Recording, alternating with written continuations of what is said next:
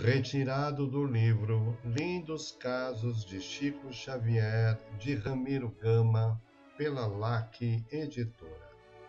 Caso número 152. 70 vezes 7. Emmanuel, certa vez, através do Chico, fazia uma bela preleção sobre a lição do perdão. Um dos irmãos presentes que o ouvia mentalmente retrucou: Não, não é possível. Sou vítima de grande injustiça. E, não obstante, tenho perdoado setenta vezes sete vezes, como Jesus nos recomendou.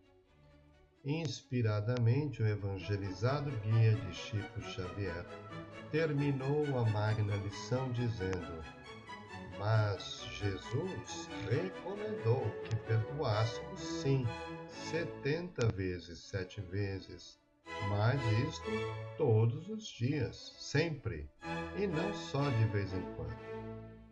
O irmão não esperava por esta abaixou a cabeça e saiu convencido de que precisava lutar consigo mesmo para conseguir perdoar, não uma vez ou outra, mas todos os dias, em todos os momentos, para poder ter o Mestre no seu coração, abençoando-lhe os atos.